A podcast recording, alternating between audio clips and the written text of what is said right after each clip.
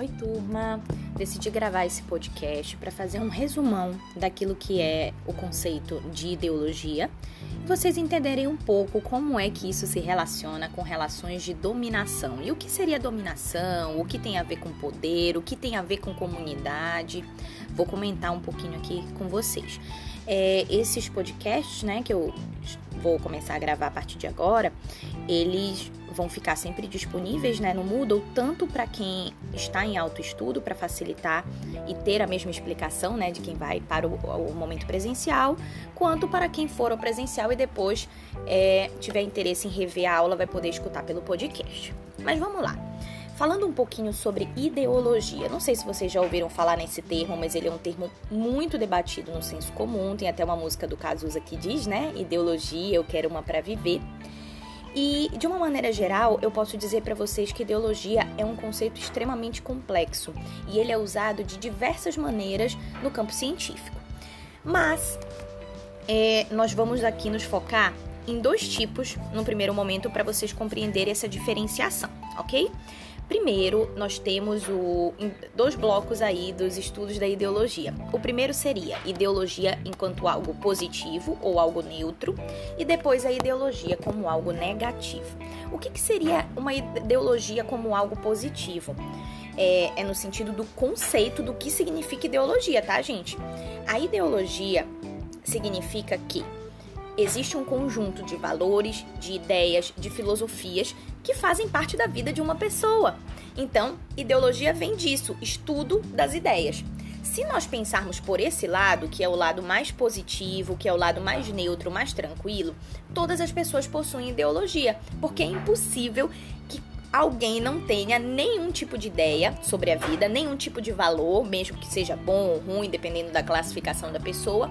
De alguma forma, nós temos crenças, né, que nós nos baseamos para continuar vivendo, né, para nos relacionarmos com as pessoas, e isso é aquilo que a gente chama de uma ideologia positiva.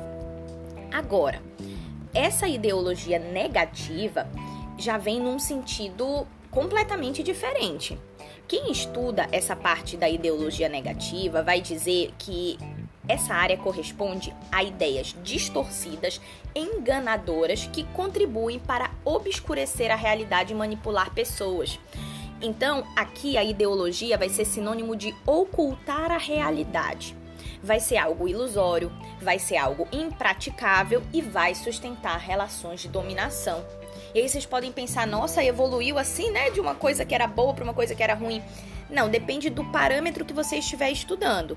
Né? De uma maneira geral, ideologia é um conjunto de ideias, mas a gente precisa tentar inserir isso na prática, inserir isso na realidade. E quando a gente fala em psicologia social, há um questionamento muito grande de como as ideologias contribuem para manipular, enganar, rebaixar e humilhar pessoas. Certo? É, deixa eu dar aqui um exemplo para a gente começar a pensar junto. Primeiro, não existe ideologia no qual as instituições em si já são algo negativo, já são é, coisas negativas. Por exemplo, a escola. A escola não é algo negativo em si, a igreja não é negativa em si, a família não é algo negativo em si, pelo contrário. Agora, o que a gente precisa estar atento é se esses espaços reproduzem discursos ideológicos que de alguma maneira constroem relações que são desiguais, relações no qual nas quais algumas pessoas têm o poder e outras pessoas precisam ser rebaixadas. Vamos pensar juntos em algumas ideologias, algumas estratégias de ideologia defendidas no campo da educação. Tenho certeza que vocês já ouviram falar nessas frases. Por exemplo, ensino superior garante empregabilidade. Todos têm a mesma condição de aprender. Só não estuda quem não quer. Então, assim, se a gente for parar para pensar nesses tipos de ideias, nós vamos fazer uma reflexão de que provavelmente isso é uma falácia e é uma enganação. Porque, lógico, por mais que seja importante você ingressar no ensino superior, hoje em dia nós estamos vivendo, falando de Brasil, uma crise no nosso país em que a taxa de desemprego ela está cada vez mais alta em que as pessoas agora não estão mais. E é um contraponto, né? A taxa de desemprego muito alta e os locais que estão contratando querem uma capacitação muito maior. Então, se antes se falava somente em ensino superior, as pessoas precisam ter ensino superior, experiência de dois anos no mínimo, uma série de pós-graduações, e às vezes isso também não serve porque as pessoas querem pagar mais barato para contratarem as outras, então a gente vai pegar um recém-formado, ou a gente. Enfim, é uma confusão tão grande que de alguma forma a gente não consegue mais sustentar esse discurso de que vou fazer uma faculdade e isso é garantia de sair empregado. Ou isso é, ou isso é o, a única garantia de você ter empregos. Também tem essa noção ideológica de que você não pode fazer nada que saia desse campo tradicional de estudar para ser alguém. Por exemplo, essa questão do todos têm a mesma condição de aprender é aquela coisa que a gente fala muito sobre a meritocracia, né, hoje em dia, que eu acho que vocês já ouviram falar também nesse conceito de que as pessoas conseguem atingir os seus objetivos, basta que elas se esforcem, basta que elas é, sigam atrás dos seus objetivos e tudo mais. Mas a gente precisa considerar é, o contexto que essas pessoas estão inseridas. As pessoas não têm condições, às vezes, de comer, de morar, as pessoas não têm condições de se vestir, não têm condições de arcar com custos de saúde. E às vezes, às vezes não, num cenário como esse, a educação acaba não sendo prioridade. As pessoas acabam precisando sair do ambiente escolar. Então, não, gente, nem todos têm a mesma condição de aprender. E essa questão do só estuda quem não quer também é uma ideologia enganadora. Por quê? Porque desconsidera as condições individuais dos sujeitos. Então, se vocês forem parar para pensar, cada pessoa aprende num ritmo diferente. Existem sim uma série de dificuldades de aprendizagem, existem condições diferenciadas por sujeitos e que a gente não pode colocar todo mundo no mesmo bolo. Esses são alguns exemplos, certo? Agora, vamos fazer uma distinção entre poder e dominação, porque são coisas diferentes. Quando a gente fala em poder no senso comum, vocês devem pensar logo numa pessoa que é chefe, né, que tem o poder e tudo mais. E aqui não. O poder, ele significa que é a capacidade de produzir algo dentro da sua área de trabalho. Poder tem a ver com aquilo que a gente pode produzir e vai depender do espaço que a gente está inserido, dos recursos que a gente tem e tudo mais. Então, esse poder, por exemplo, eu tenho o poder como professora de fazer uma produção de aula, né, de fazer uma disseminação desse conhecimento, porque eu trabalho com alunos, eu estou na faculdade, mas às vezes uma pessoa que está numa outra área que não tem espaço para dialogar com tantas outras, não tem um poder tão grande, porque a sua capacidade de trabalho fica restrito a um trabalho mais individual, por exemplo. Então, o poder é capacidade de trabalho. E esse poder ele varia de pessoa para pessoa porque depende das condições que nós estamos inseridos. Aqui tudo vai depender sempre do nosso contexto. A dominação não. A dominação é uma relação que ocorre quando uma determinada pessoa retira o poder do outro. É quando ela retira essa capacidade do outro, é quando ela explora o outro. E são construídas de alguma forma relações assimétricas, relações desiguais e que fazem com que um determinado grupo não tenha o direito de ter os mesmos benefícios que outro. É a exploração que a gente vive na maior parte né, dos empregos que a gente pode discutir isso também, porque o que eu quero trazer com vocês nessa disciplina não é uma visão única da realidade. Pelo contrário, é a gente aprender a fazer uma crítica. Vocês concordam com isso? Vocês acham que faz sentido? A gente pode pensar também por um outro caminho? Esse caminho aqui que eu tô trazendo para vocês é um caminho da psicologia social crítica, né? Daquilo que a gente está estudando hoje. Mas vocês podem também trazer as concepções de vocês, outros estudos, discordar, debater. E isso a gente vai deixar para o momento que todo mundo se encontrar no online. Por enquanto, ouçam, absorvam, leiam os textos, façam anotações e vejam aquilo que faz sentido para vocês, ok? E bom, eu vou trazer exemplos, dois exemplos, se eu não me engano, é, de estratégias nas relações de dominação. Como é que as pessoas falam mais ou menos de uma forma que isso coloque o outro numa posição de dominação? Exemplo 1, esse aqui eu tirei do livro, tá? Um político afirma que a competição entre países e o processo de globalização são condições indispensáveis para o progresso e desenvolvimento de todas as nações. Como seria essa afirmativa possível se todos os países não possuem as mesmas condições estruturais e financeiras para uma disputa justa? Então, no campo da política, de uma maneira geral, esses acordos que acontecem entre os países nem sempre beneficiam os países que estão em desenvolvimento ou são subdesenvolvidos. Por quê? Porque como você vai competir a nível mundial se você não tem as mesmas condições? É algo irreal, mas é algo propagado, como se um avanço no mundo atingisse todas as pessoas. E infelizmente, dependendo de onde você está inserido, você não tem nem acesso a esse tipo de coisa. A internet é algo que a gente pode pensar nesse sentido. Ainda bem Estamos evoluindo e caminhando para que todas as pessoas tenham acesso, mas muitos lugares ainda não têm. Eu vou até buscar essa pesquisa para mostrar para vocês. Não tem acesso ainda de nenhum tipo. Então é como se para aquelas pessoas a globalização, por exemplo, não tivesse chegado. E aí? Então a gente pode voltar lá para aquele discurso de que todo mundo tem as mesmas condições de aprender? Não tem como, gente. Exemplo 2. Quando alguém diz a frase: rico é aquele que poupa, isso já é no âmbito financeiro da coisa. Isso não procede, gente. Por quê? Isso é uma falácia, é uma ideologia que engana e que oculta a realidade. Porque, em geral, as pessoas ricas exploram o trabalho dos outros para manter as suas riquezas. Ou então, são pessoas que herdam riquezas vindas de outras gerações, né? De pais, avós, tios e etc. E perpetuam um determinado tipo de, de empreendimento, de império e etc. Então, é uma falácia você dizer que basta você ir poupando, você colocar aquele dinheirinho ali, que um dia esse dinheirinho vai fazer com que você se torne milionário e todo mundo, se fizer isso, vai conseguir. Porque se fosse dessa forma, bastaria todo mundo fazer e conseguiria. E detalhe, as pessoas não têm dinheiro hoje para poupar. Muitas pessoas não têm. Infelizmente, na condição que a gente está vivendo, e vocês devem estar acompanhando aí, né, essas questões de não só de, de salários, mas de compras mesmo de supermercado, de alimentos básicos, né, de, de medicações e etc., as pessoas estão abismadas com o valor das coisas. E se você não consegue comprar, que dirá poupar? Como exemplo 3, eu sugiro aqui que vocês criem um discurso ideológico, que vocês citem algum que vocês já viram em algum lugar. Vocês podem me contar depois no privado, vocês podem anotar lá no fórum, lá no Forms, ou a gente conversa na próxima aula. Quem tiver presencial, vou pedir para formar aí esses exemplos para a gente poder debater. E existem alguns símbolos que são estratégias de dominação. Né? A gente já falou do discurso, agora a gente vai falar um pouquinho dos símbolos sociais.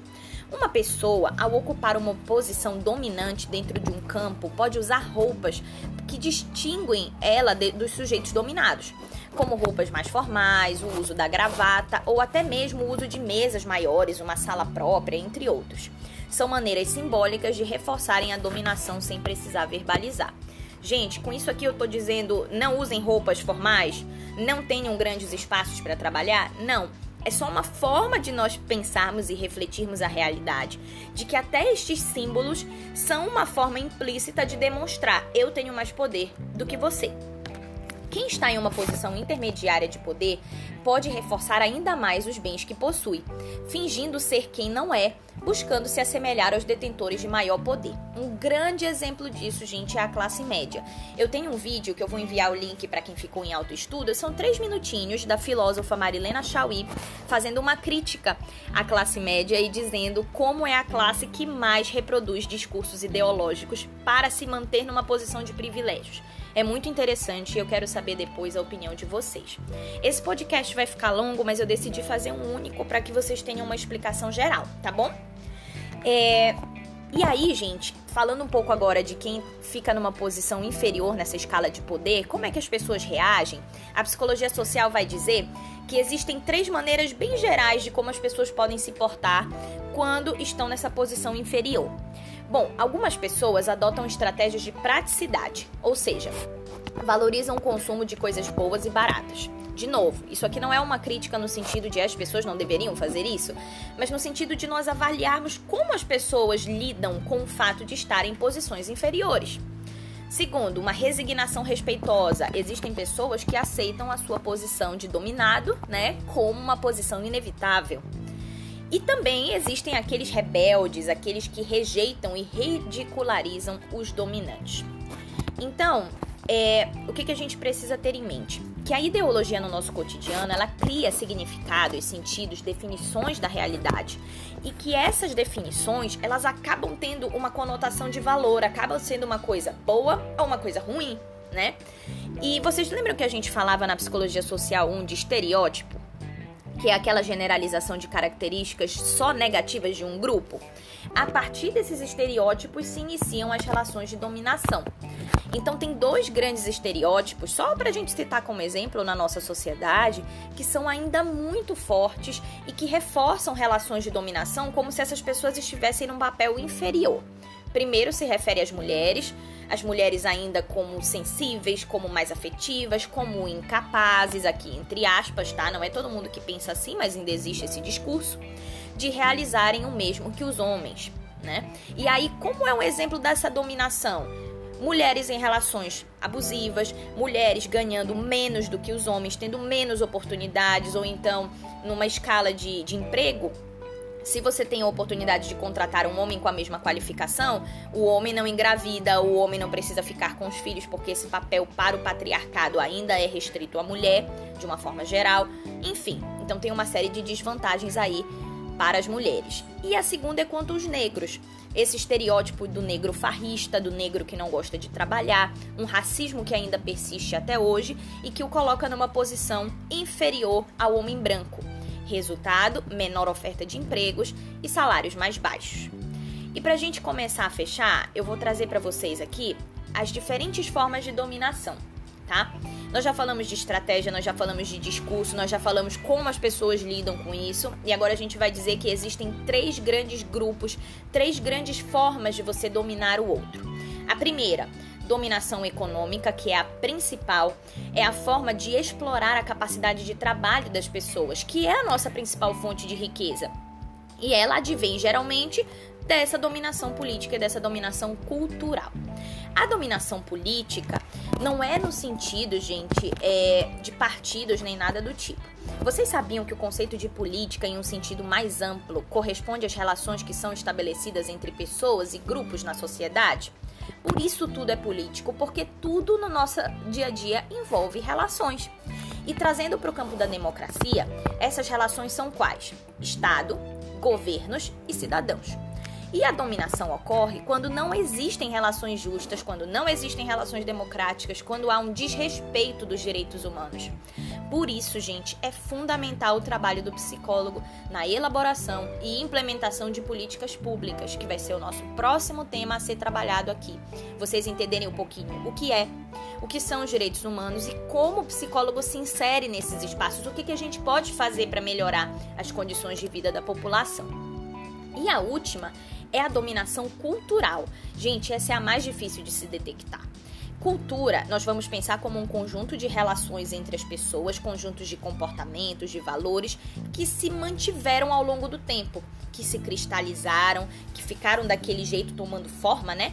E começam a serem pensadas como fazendo parte da própria vida das pessoas. É aquilo que a gente já vive há muito tempo e nem percebe que é algo cultural, que é algo que já está imbuído aí na nossa sociedade. E essas relações, elas costumam é, ser desiguais em alguns aspectos e provocar dominação. O racismo, como a gente já falou, é algo de dominação cultural. O patriarcalismo, que é a assimetria em relação às, nas relações de gênero, que a gente também comentou antes lá. E o institucionalismo, essa é, é uma coisa nova para a gente pensar. É colocar uma instituição como sendo a única verdade, como sendo mais importante que as demais e ridicularizando, por exemplo, você coloca aquela instituição como sendo a principal e nenhuma outra serve. E se você não fizer parte da instituição principal, você é humilhado, você é desprezado, você é renegado. Exemplos disso: igrejas, algumas igrejas, alguns discursos acabam fazendo com que as pessoas é, tomem aquilo como uma verdade absoluta e excluam as pessoas que não pensam da mesma forma. Então, de uma maneira geral, gente, para vocês terem um pensamento inicial sobre ideologia, é isso. Leiam os textos, anotem dúvidas, façam pesquisas sobre discursos ideológicos e vamos trazer para a próxima aula, quando estivermos todos juntos no online, para a gente continuar debatendo esse tema tão rico.